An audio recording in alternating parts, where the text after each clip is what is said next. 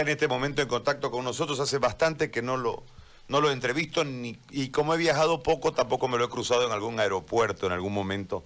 Tuvimos que sufrir un infortunio. American no voló y tuvimos que quedarnos toda una noche conversando precisamente de estos temas en Miami y la verdad que uno aprende mucho con Álvaro. Ya lo veo, Álvaro, y lo saludo. Eh, gracias, Álvaro, por, por atendernos. Es ex ministro de Hidrocarburos y actualmente socio director de Gas Energy Latin American y le agradezco mucho por este momento. Primero, si sos tan amable de explicarnos todo esto, Álvaro, para que entendamos y después ver o tratar desde tu experiencia y el manejo de este tema, eh, ¿qué puede estar pasando para que no haya diésel en este momento en los surtidores del país? Te agradezco y empiezo a escucharte, muy amable.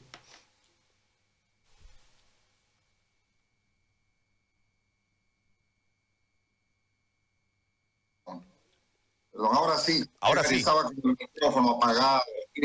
Nos pasa todo el tiempo, o sea que no hay que avergonzarse. Primero, muy buenos días, eh, saludarte y gracias por la invitación. Tengo un eco, Gary, eh, no sé si me puedes ayudar, eh, me sale un eco, yo mismo me oigo.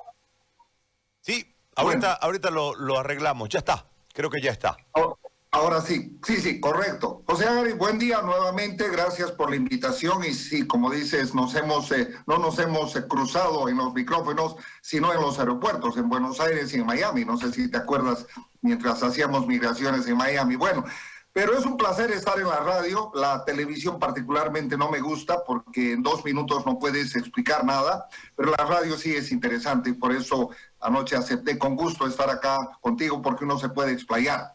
En realidad, el problema de, los, de la importación de diésel y gasolina eh, radica en la, en la, en la poca la poca gestión y habilidad que se ha tenido en la anterior administración de gobierno, en el gobierno del MAS, para incrementar la producción de petróleo y el condensado que viene asociado al gas natural. Entonces, lo que tenemos es que como ha habido escasa exploración, eh, yacimientos en particular, no ha descubierto ni una molécula de gas y las empresas privadas junto con IPFB se han dedicado a monetizar tanto el petróleo como el gas natural, es que cada año tenemos que importar, y esto ya viene desde hace 7, 8, 9, 10 años atrás, cada vez más el primero y ahora cada vez más gasolina.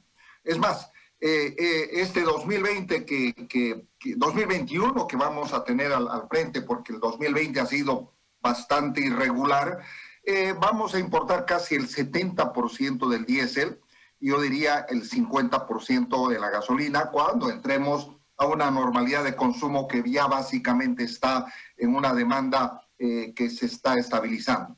Entonces, el principal problema que tiene el país es que tiene que importar diésel, 70, casi 70% de la, del, diésel y casi 50% de la gasolina, para hablar en términos grandes para la población. Entonces, esta, Bolivia está ubicada en un lugar que no tiene puerto. La entrada de, de diésel y de gasolina al país no es fácil, no es adecuada y se debe importar por Perú, se debe importar por Chile, se debe importar por Brasil, por, la, por el canal Tamengo, que se llama ahí, por Argentina. Y entonces el, el diésel viene de todo lado, pero entra por esos puntos. ¿ok? Y generalmente se lo venden traders a Bolivia. Son traders de, de, de, productos agropecuarios y son traders también de, productos combustibles, como diésel, gasolina, petróleo. ¿sí? Muchos de ellos famosos, Trafigura, Vitol y demás. Entonces, el, gobierno del MAS ya estableció una hermenéutica, IPFB tenía mucha plata porque exportábamos mucho gas y pues no había ningún problema, eh, cada tres meses se programaban, tenían una programación y alguien ahí en tu programa, no me acuerdo quién dijo, si algo le tenemos, le podemos acreditar al MAS de la pobre política hidrocarburífera que nos ha dado, es el no haber tenido eh, escasez de combustibles y ustedes pueden recordar, los últimos 10 años del gobierno del MAS, no hemos tenido esto que tenemos hoy en día. Lo, que hay que reconocer, hay que reconocer, pero lo que hay que reconocer es que el MAS nos dio una pobre política, se gastó el dinero, se monetizó las reservas, no se hizo exploración, se construyó una serie de plantas que no funcionan, que es otro tema. Entonces, cuando Bolivia tiene que importar estos combustibles, tiene que hacerlo por lo menos y planificar las importaciones con 90 días. ¿Qué ha pasado en este caso? ¿Tú te acuerdas en mayo que hubo una licitación que se hizo, incluso se adjudicaron cinco contratos de, de adjudicación de diésel y gasolina y surgió una una supuesta corrupción, porque yo no la vi, no, no, no, la, no, no creo que hubo, no estoy metido en los detalles, pero eh, pues el, ministro de hidrocarburos en particular se asusta y pues eh, destituyen a Erlan Solís y eh, pues se cancelan estos cinco contratos que habían sido adjudicados para suministro de gasolina y diésel. Bueno, y bueno, si, tú eres un hombre de la industria y estás manejando la cabeza, eres presidente del directorio de IPFB y sabes que necesitas 90 días y cancelas los contratos de adjudicación, tienes que hacer algo, porque ya sabes que te va a venir el problema. Entonces, en julio retoman el proceso de contratación y ahora en agosto hacen la adjudicación. Entonces, como creyeron que la demanda estaba un poco baja y no iban a tener ningún problema. Aquí lo que se llama, Gary, esto es una negligencia administrativa, ¿sí? Sabían que esto se les venía encima. Sabían que el canal Tamengo, en esta época del año o un, par de meses antes, hay sequía, porque esta es la época de secas en Bolivia, ¿no es cierto? Y el canal Tamengo no se puede navegar y gran parte del diésel ingresa por ahí. Entonces, cuando escuchamos el informe de, no, de las autoridades, de quienes eh, salen a declarar o de los escasos escuetos, le echan la culpa a que han bajado las aguas del, del canal Tablango. Es como cuando tú llegas tarde a una reunión y le dices había tráfico en el cuarto anillo, pero si sabes que hay tráfico en el cuarto anillo. Entonces tienes que salir más temprano de tu casa y no llegar a ruborizarte a tu reunión retrasado. Entonces, cuando se cancelan esas, algo debería hacerse o debió seguirse con el proceso, pero no lo siguieron. Entonces lo que estamos viviendo es eso, básicamente. Ese tema de que se hizo tarde la adjudicación y ahora lo que estamos haciendo, José Gary, es que tenemos que importar de emergencia, tal vez más caro, no sé, hay que ver eso, no, no, no, no tengo claro. Y segundo, obvio, hemos parado en parte el aparato productivo nacional tenemos al transporte para, en emergencia, tenemos a los surtidores que dejan de vender, tenemos eh, pues al, sector productivo boliviano, no solamente cruceño, creo que en La Paz es el único lugar que no hay, no hay desabastecimiento. Entonces tenemos un daño económico al Estado serio por no tener esa predecibilidad. Debíamos haber importado al, al costo, al, con la licitación que sea, con una invitación directa nueva, con lo que sea. Pero lo peor, más costo le está haciendo al Estado y más daño le está haciendo este desabastecimiento, José Gari. Y la otra es que IPFB no es un sujeto de crédito, no sé si me entiendes, ¿sí? IPFB no es como yo que le puedo, puedo llamar a una, a una empresa de muebles, tal vez, y decirle, ¿sabes qué? Entregame mis muebles, te pago en 30 días. No, el flujo de caja tiene que estar prepagado, tiene una serie de limitaciones IPFB por ser una empresa estatal. Además, tiene ciertas deudas acumuladas con las principales traders y también con los transportistas por la pesadez de IPFB, por esa IPFB política que siempre hemos criticado, que viene de la anterior gestión y que ahora pues por supuesto continúa. Entonces, yo la explicación que tomo de IPFB, de, de particularmente de que el canal se secó, no es una explicación válida, esto es una negligencia administrativa que debió preverse porque todos sabíamos que las licitaciones o las adjudicaciones para la compra de diésel deben estar por lo menos con 90 días de anticipación. Ahora, Álvaro, en este marco te tengo que hacer dos preguntas en, relación a lo que nos has explicado. Primero, eh, el hecho de salir a importar deja la producción interna de lado. ¿Es más económico? ¿Es más caro? Eso, no eso para que me lo expliques. Y la otra parte, con el canal sin agua, la importación se hace prácticamente imposible. Se va a tener que... del año toma más, no se puede porque los, estas barcazas no pueden navegar. Claro, pero la necesidad en este momento, como no, no hubo una previsión del tema, creo que la palabra negligencia es la que cabe, que la utilizaste en el comienzo. Este, vas a tener que importar porque la necesidad va a hacer que importe. No se separa un alto porcentaje del país si no lo haces. Y esto, ¿por dónde se haría, y cuánto más pudiese costar solamente en el hecho del transporte? Porque uno entiende que al hacerlo por agua ahí se abarata el, el costo del transporte. ¿Cuáles serían las opciones para salir del brete? Y lógicamente esta negligencia generaría una una erogación mayor de dinero al Estado. Esas dos preguntas, por favor. Gary, tú sabes, eh, no tengo los datos, eh, no me acuerdo, he leído los puntos por los que están ingresando diésel.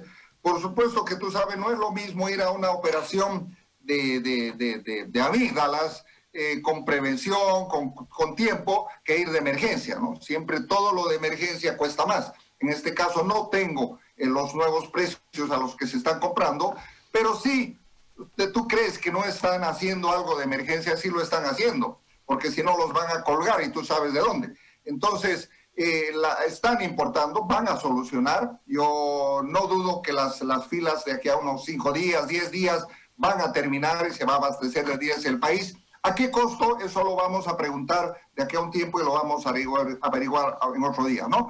Pero en el fondo de esto, como, como vuelvo a decir, José Gary, a, mí me da pena que no den la cara a las altas autoridades de IPFB y pues, lanzan a intermediarios medios que den una escueta respuesta y le echen la culpa al canal Tamengo que no tiene navegabilidad. Entonces, esto no, no nos van a contar este cuento, no, no lo quiero tragar yo, y entonces eh, eh, los transportistas van a tener que haciendo cola unos buenos días más hasta que esto se normalice, no hay otra. Mientras solucionan esta entrega eh, de diésel, eh, pues que, la van a ir solucionando paulatinamente, no es eterna, pero va, a sufrir el agro, va a sufrir el transporte, va a sufrir los surtidores que también venden menos. Y ya venimos golpeados, Gary, venimos golpeados por los 21 días, venimos golpeados por la pandemia y encima nos cargan el diésel encima. Y eso es falta de previsión nada más, Gary. Ahora, nosotros, ¿por qué importamos? no desarrollamos producción interna, es más barato importar. No, importamos, José Gary, porque nuestra producción de petróleo, que hace 15 años o 20 años estaba en 20 mil barriles por día o 18 mil, y, y, ahora producimos 4 mil barriles por día. En ese entorno estamos manejando estos últimos meses. Entonces, si tú tienes cada vez menos producción de petróleo, menos, menos tienes menos materia prima para tu refinería. Entonces, eh, y lo que es más y es peor, Gary, y te da ganas de llorar, porque el más se ha modernizado las dos refinerías de Cochabamba y de Santa Cruz a un costo de casi 380 millones de dólares las dos para procesar más, más petróleo y más condensado, de manera que dejemos de importar. Pero que si tú haces una fábrica y no tienes la materia prima, mejor no la hagas la fábrica. Es lo mismo que la planta de, azúcar que tienen ahí en Buenaventura, que han hecho una fábrica donde no hay materia prima, que es la caña. Es lo mismo acá. Entonces, hemos modernizado las refinerías, se les ha dado capacidad, se han hecho ah, mejoras en la refinería para procesar más. Pero en realidad, si no tienes la materia prima, y esta es culpa del más, no es de este gobierno. Entonces, lo único que queda es importar gas más gasolina y más diésel, y te digo cada año. Y te voy a dar un número que ya lo vengo diciendo, José Gariáñez.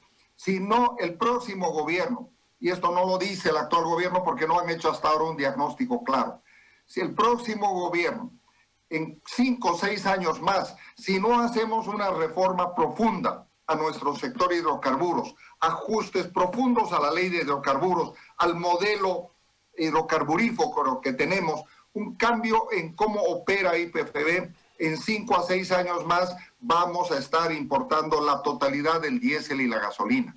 ¿sí? Y eso sí que es duro porque mayores dólares fuera del país, la logística es muy compleja y con un IPFB sin plata ya vamos a ver cómo nos va. Pero te voy a dar otro dato más. Con la caída de la producción de gas que se viene al ritmo que va, En 10, 11 años más, José Gary, te voy a dar, vamos a comenzar a importar gas natural.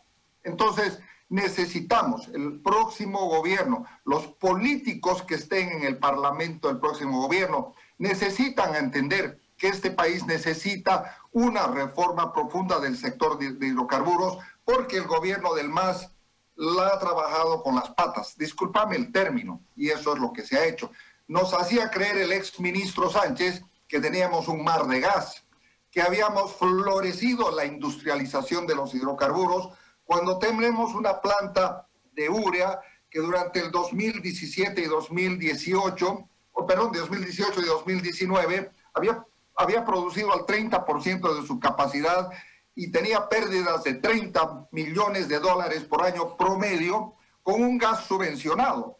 Entonces, ahora la planta está parada un año. Es, un, es el mejor elefante blanco de toda América Latina y eso es la industrialización. Entonces, lo que nos vendieron a los bolivianos y con una propaganda, no sé si tú recuerdas, la fuerza que mueve Bolivia, era un bombardeo y la gente en nuestras calles sigue y cree que IPFB está bollante, poderosa. Lo que, lo que es IPFB es una serpiente de siete cabezas que no sé cómo las vamos a cortar porque es una empresa con supernumerarios que no atina a nada y que vamos a tener que hacer ajustes profundos. Caso contrario, nuestro déficit energético, que te, lo voy, te voy a dar números porque esta industria es con números.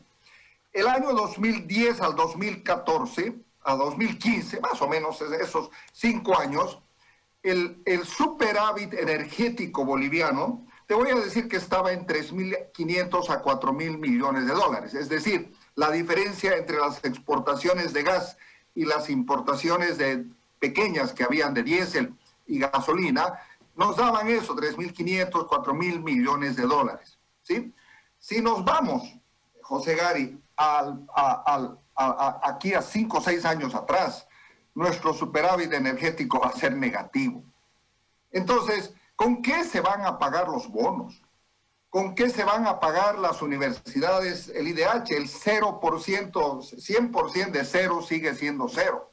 Entonces, aprovecho tu programa, Gary, para hacerle entender a la población, tienes una muy buena audiencia, que el sector hidrocarburos no está bien, no ha sido bien manejado, nos han mentido, nos han hecho, nos han vendido falacias, si tú quieres, y hay que hacer una reforma, si no, peor nos va a ir y estas colas las vamos a volver a ver como en Venezuela. Entonces, José Gary, eh, yo diría que estamos tarde, pero nunca es tarde para empezar una reforma del sector hidrocarburos que sí la necesitamos y que ha sido el motor de nuestra economía.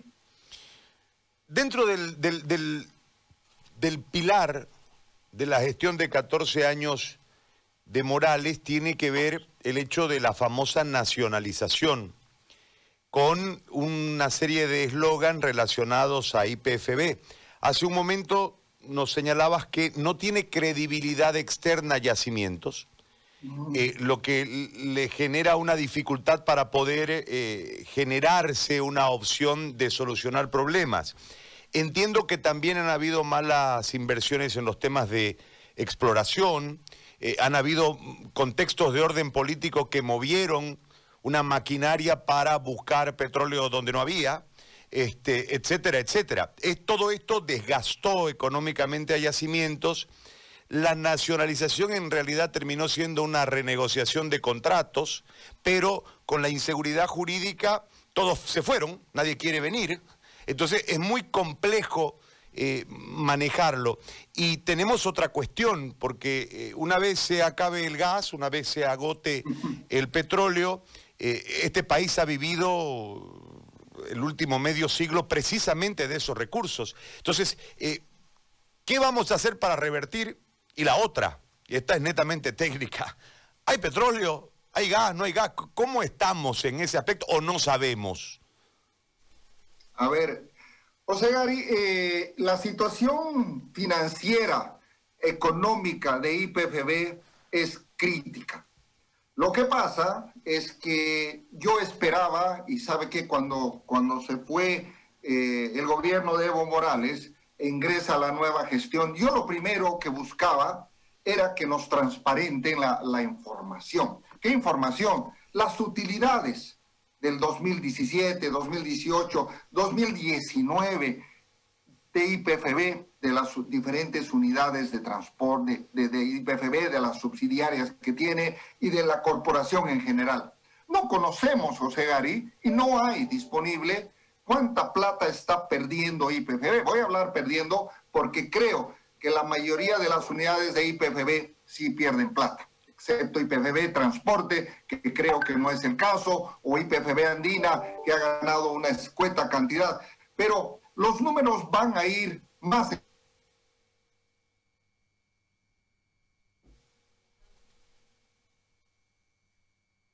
ingresos porque hay menor producción de gas, porque cada vez hay que importar más gasolina y más diésel, y porque en el fondo las plantas que se han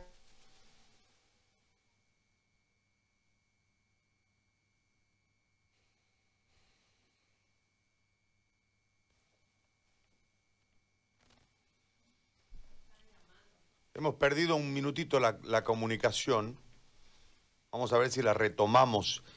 Porque en realidad, si vos lo analizás, el conflicto es, no es el diésel el conflicto. El, no, el detonante de que prestemos atención en yacimiento es el diésel. Es un síntoma. Pero claro. Es un síntoma. Pero en realidad esto viene de, de la mala gestión. Se administró una bonanza económica producida por precisamente el petróleo y el gas, ¿no? Uh -huh.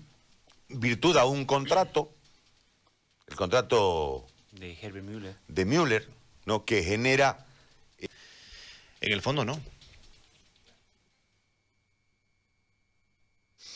¿Ya estamos con él de nuevo? Perdón Álvaro, se cortó, te, te sigo escuchando. No sé, no sé qué fue, espero que, espero que Tigo no se vuelva IPFB.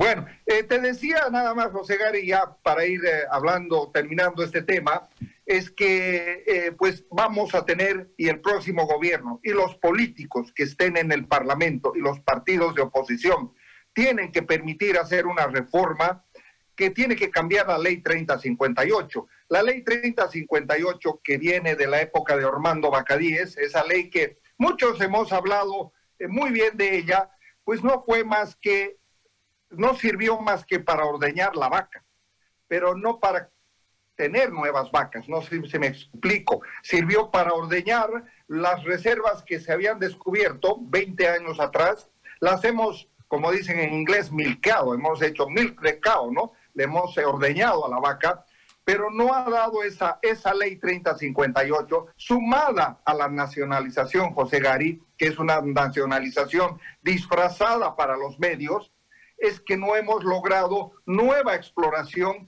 que nos dé nuevos recursos. El país tiene potencial en gas, tiene potencial petrolero, pero esa ley no permite explorar con el famoso 50-50. Y peor, con la inseguridad jurídica que nos entregó el MAS tomando campos, tomando plantas, tomando redes de gasoductos. Todo eso lo que hizo es que las empresas que quedaron en Bolivia se quedaron porque ya habían descubierto el recurso y tenían que, que negociar con IPFB. No les quedó más. Y lo que negociaron son muy buenos contratos porque no solamente eh, eh, tienen que pagar impuestos, pero también se le dan los costos recuperables, que es otro tema de discusión bastante técnico. Entonces, eh, que nos digan que la nacionalización fue la bonanza, no, la nacionalización en particular nunca le dio nada extra a este país. Lo que le dio, lo que le dio a este país, José Gari, todos los recursos que hemos vivido o hemos recibido por 10 años de bonanza, es que teníamos reservas descubiertas. Las joyitas de la abuela estaban ahí en la caja. Segundo, se nos vino una gran demanda de Argentina y Brasil, que vino de externa. Y tercero, los precios que se tenían estaban vinculados al precio del petróleo, que como tú sabes, entre 2008 y 2015 estuvieron arriba de 100 dólares cuando ahora los tenemos a 40 dólares. Entonces, la bonanza viene por otras razones, por demanda, por precio, por reservas, pero no hemos repuesto las joyitas de la abuela y nos hemos gastado las joyitas de la abuela. Bueno, es hora de volver a reponer las joyitas de la abuela y eso solamente vamos a lograr con, con un ajustes a la constitución política del Estado. Otro día podemos tocar ese tema.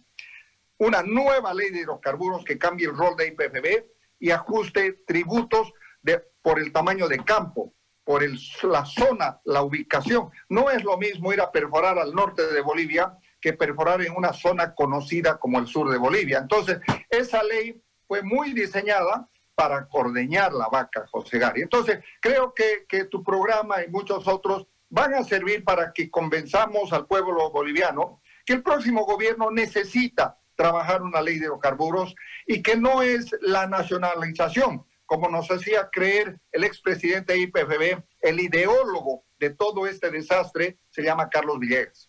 Él fue el que creó, él fue el que convenció a Evo Morales, que en paz descanse, por cierto, pero él fue el que nos llevó a construir esta, este, este, como digo, este mamotreto ahí en, en, en, en Deuria, de más de mil millones de dólares, Osegari, que tiene 300 empleados y que no produce nada, y yo no creo que nunca produzca nada. Entonces, hay mucho por discutir, José Gari, en estos próximos um, semanas que vienen, tendiente a la elección. Yo lo que quiero dejar en la, en la población a través de los medios como el tuyo, muy bien escuchados, es que necesitamos hacer una reforma y que eso debe entrar al Parlamento lo más pronto posible en el nuevo gobierno. ¿Tenemos más reserva? ¿Hay más? Eh, José Gary, yo te voy a estimar eh, más o menos las reservas que yo estimo, porque yo tengo una consultora que hace estudios a nivel de Latinoamérica y por supuesto que tengo una idea, no tengo el número exacto, pero yo te voy a decir que las reservas probadas, desarrolladas, deben estar en el orden de 6 6.5 trillones de pies cúbicos. Pero lo que tenemos, Gary, es que la, tú sabes que las reservas es como la piscina de agua en tu casa, ¿sí? O tu lavandería, no sé. Pero la pila solamente puede volar, botar una cierta cantidad, no es lo mismo. Entonces, la capacidad de producción de Bolivia está cayendo drásticamente. Los, los, la formación Guamampampa, que donde están ubicados todos estos mega reservorios, están declinando muy rápido. Entonces, con decirte, y te voy a lanzar otra primicia que no se la ha dicho a nadie, que IPFB no está firmando ningún nuevo contrato, ni va a firmar ningún nuevo contrato, porque no hay gas. Y te voy a hacer el balance concreto. La capacidad de producción de Bolivia en este momento no llega a los 52 millones de metros cúbicos día. Si yo le resto los 20 que tengo comprometido con el Brasil, y, y, y, le, le, le, sumo ahí los 14 del mercado interno, pues tengo que primero terminar la negociación con la Argentina para ver si se llevan todo ese gas. Entonces, el gas, Gary, se está acabando. El gas está declinando muy rápido. En 10 años más, si Petrobras le vendemos esos 20 millones y a Argentina le damos 10 millones más por 5 años, en 10 años más no vamos a tener vamos a tener que comenzar a importar gas natural. Es muy importante que desnudemos nuestro sector y que hagamos conciencia propia de que 100% o 50% de cero sigue siendo cero. Entonces, es mejor recibir 20, 15% de regalía, de IDH o lo que el número que se vaya negociando y estableciendo y de algo que 100% de cero. José Gary, necesitamos una reforma eh, necesitamos reformar IPFB, necesitamos blindar a IPFB del poder político de turno. Creo que algunos de los candidatos sí lo entienden. Eh, y que entender que la nacionalización lo único que ha hecho es disfrutar de una bonanza que no la hizo la nacionalización, sino la dieron condiciones de reservas, precios y mercado. Con Brasil, porque entiendo que le debemos gas al Brasil, ¿no?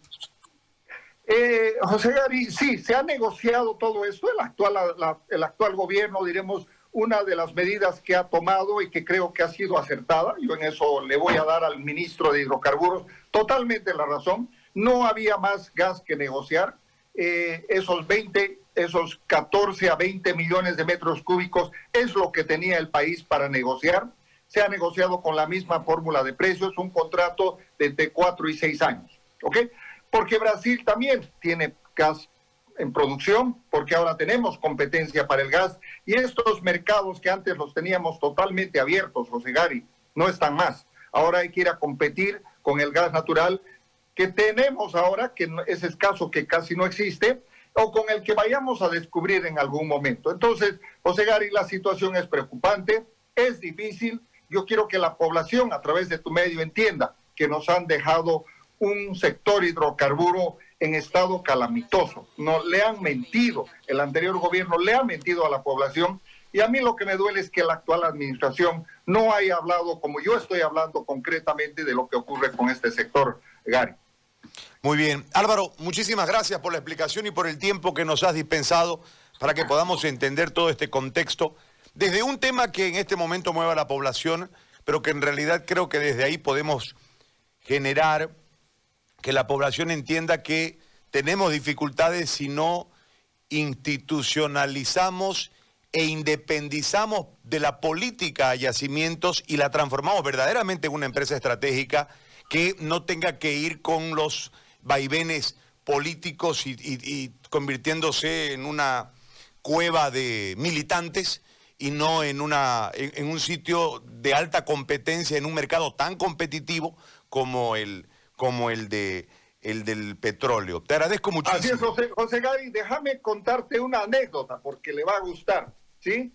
Cuando en la gestión de don Evo Morales, como quería ponerse la guirnalda al cuello, tú sabes que, que le gustaba en todas las inauguraciones, llevaba los carcas y ponía música, banda, hacía ir a todos los funcionarios de IPFB y se ponía la guirnalda al cuello. Una de esas veces era el aniversario de Camiri, del, del Día del Petrolero.